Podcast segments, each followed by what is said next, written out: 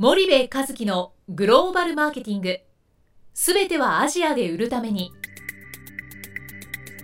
ポッドキャスト森部和樹のグローバルマーケティング。すべてはアジアで売るためには過去10年間で1000社以上の海外展開の支援を行った森部和樹がグローバルマーケティングを分かりやすく解説します。グローバルマーケティングとは世界のニーズに応えて利益を上げること。アジアで売るためにはものづくりプラスグローバルマーケティングを武器とした戦略を持たなければなりません。日本には素晴らしい企業が多く存在します。その企業とともにアジア市場を目指したい。再びジャパンアズナンバーワンと呼ばれる時代を作りたい。森部和樹はそんな思いを持ちながらこの番組を皆様にお届けいたします。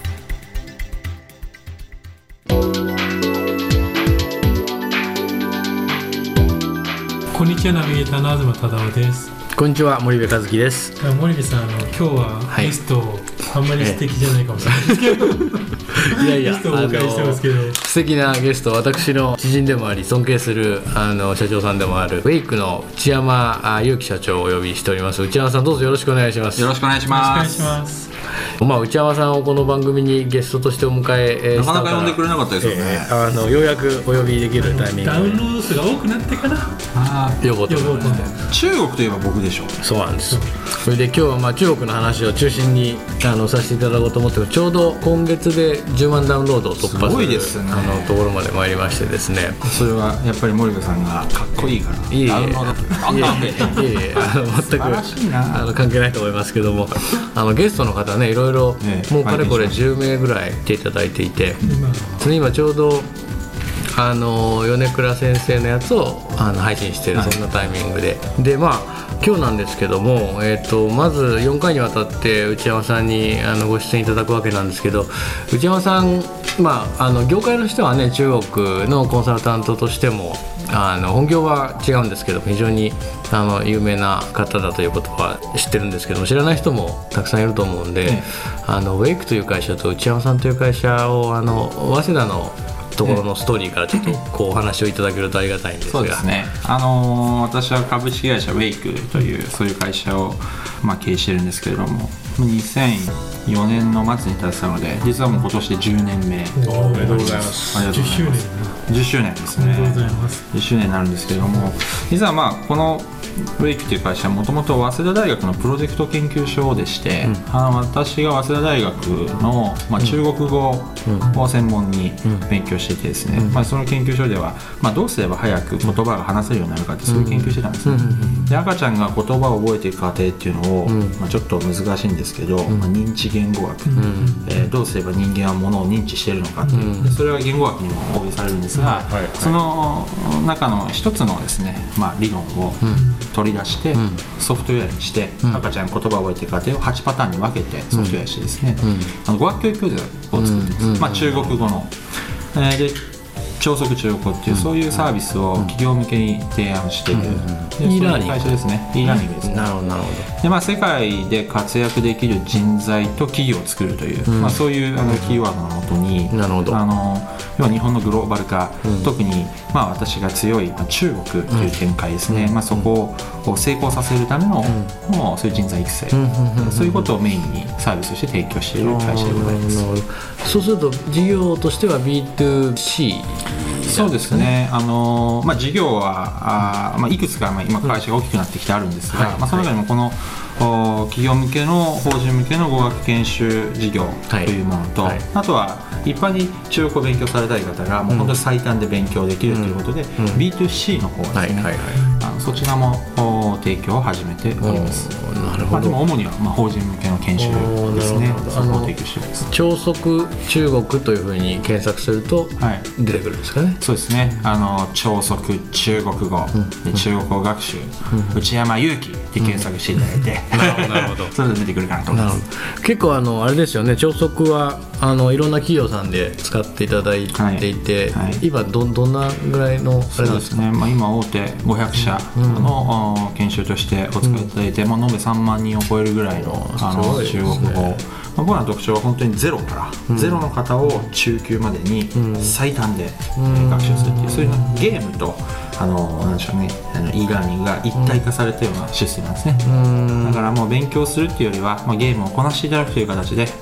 まあ、これを信じてやれみたいな、まあ、宗教みたいなもんですけど、まあ、それやっていただくと中国語がゼロから、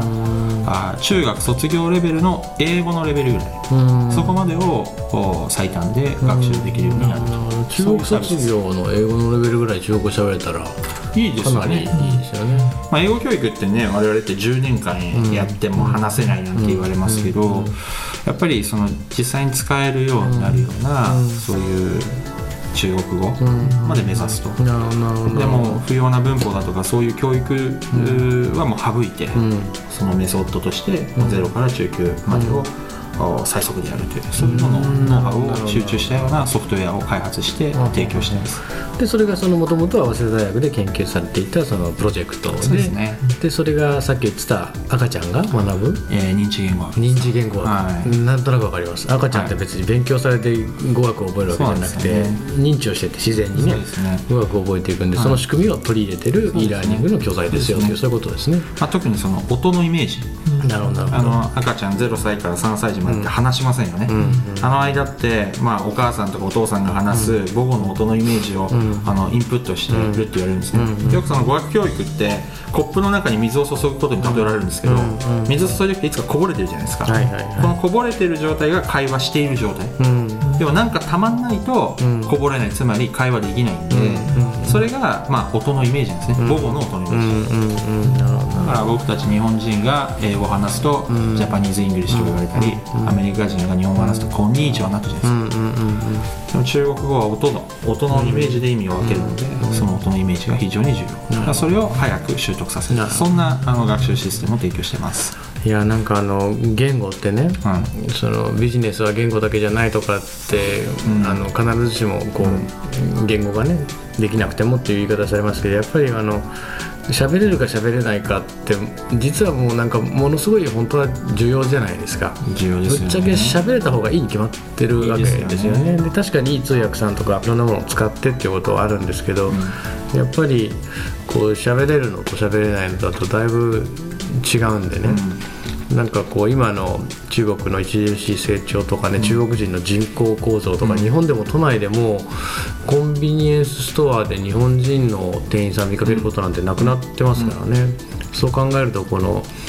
中国語を覚えていくってことはやっぱりニーズがすごくあるってことなんですかね。やっぱそのやっぱマーケティングの視点から考えていった時に、あの別に語学教育を、まあ、推し進める的なイメージ僕は考えてなくて、要は、まあ、中国っていくと、なんかもう嫌だなと思ったりとか、空気汚いなと思ったりっていうイメージすごい悪いイメージしかないですよね。じゃあなんで逆に言うと悪いイメージしかなくて、うーん中国市場の開拓だとか、販売失敗してきたかっていうと、結構簡単じゃないかなと思ってて、知らなくないですか？うん言葉も話せないですよね、はいはいはいはい。だからでも日本でちょっと頑張ってる中国人の人とかって、例えば日本の技術を持ってたうんぬんかんぬんってよく言いますけど、でもやっぱ日本のことすごい勉強して、日本人と遜色ないぐらいのコミュニケートを図れて、でそれですごい努力しちゃう、うんうん。でそれで持って帰るわけですよねそうですね。僕らは欧米とかアメリカ行く時は、英語力ゼロでいかないじゃないですか、うんうん。だけど中国だとほとんど中国語力ゼロでいくでしょ、はい。そうですね。うん、やっぱりちょっと中国市場開拓舐めすぎてきたっていうのもねやっぱり一遍ちょっとあるかもしれないですねだからもう今この機会に基礎から。語学を多少できれば文化がわかるね、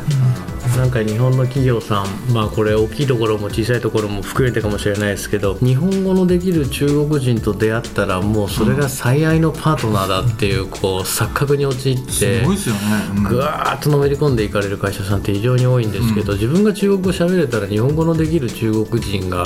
最愛かっていうと、必ずしもそうじゃないケースが多いですもんね。多いですよね。なるほど。なんか私ね内山さん e ラーニングの仕事やってるってなんとなくしてたんですけど、ええ。どちらかというとその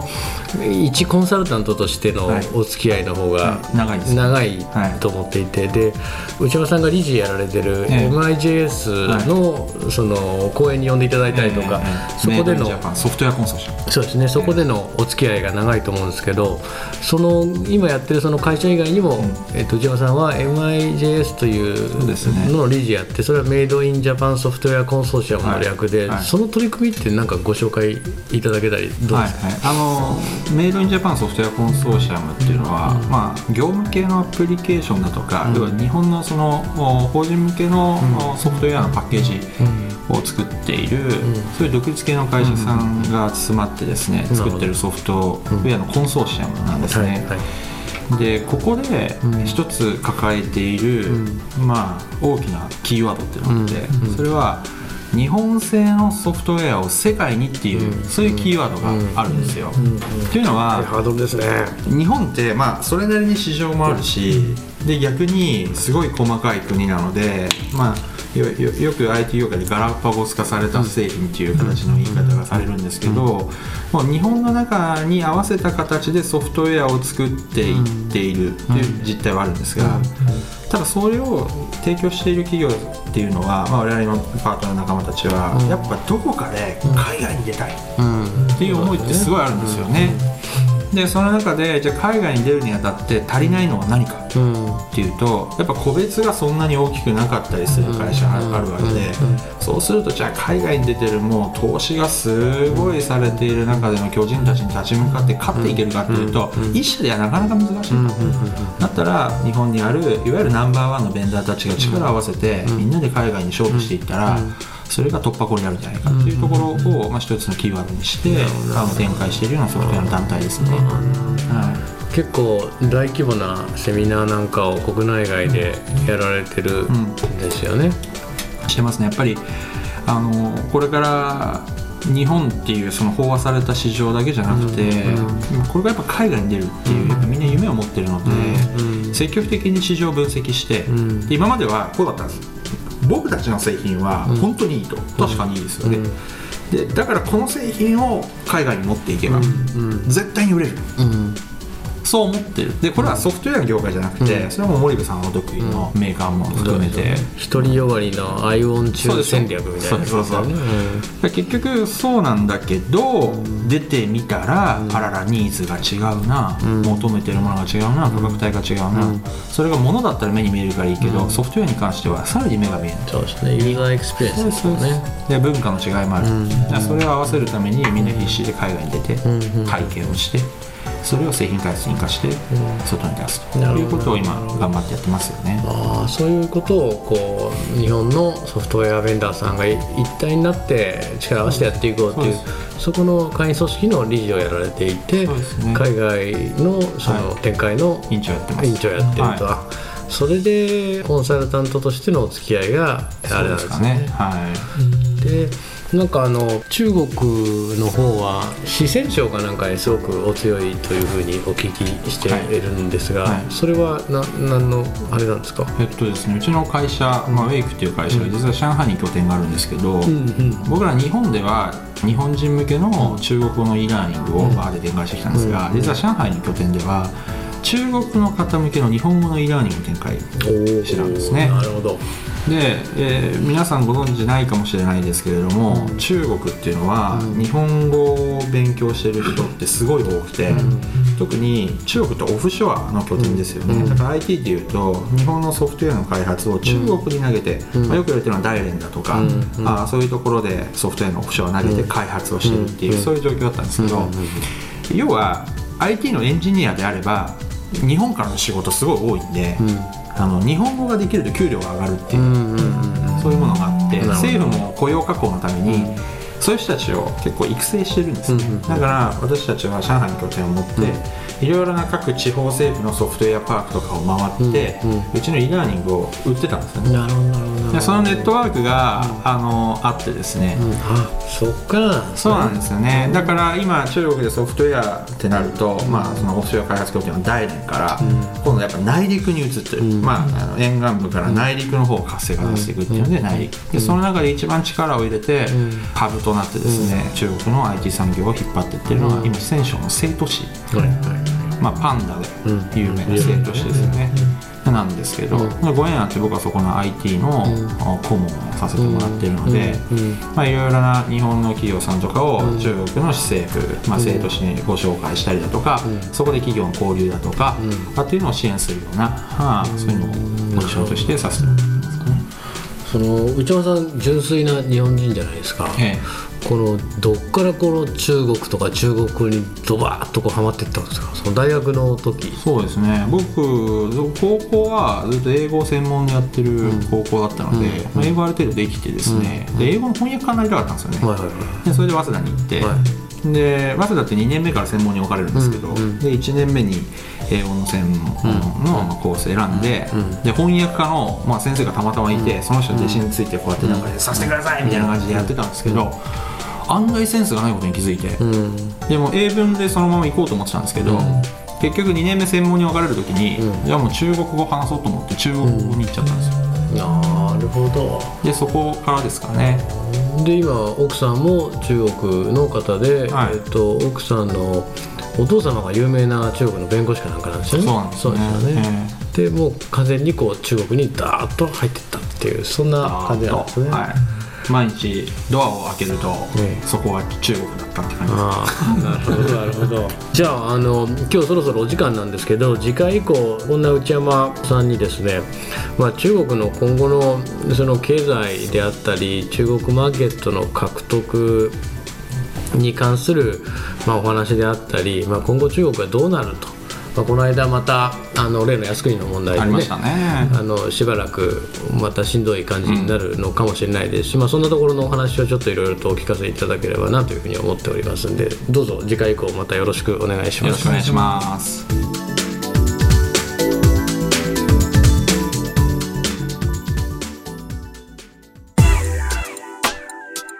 本日のポッドキャストはいかがでしたか？番組では森部和樹への質問をお待ちしております。ご質問は podcast アットマーク spydergrp.com ポッドキャストアットマークスパイダー grp .com までお申し込みください。たくさんのご質問をお待ちしております。それではまた次回お目にかかりましょう。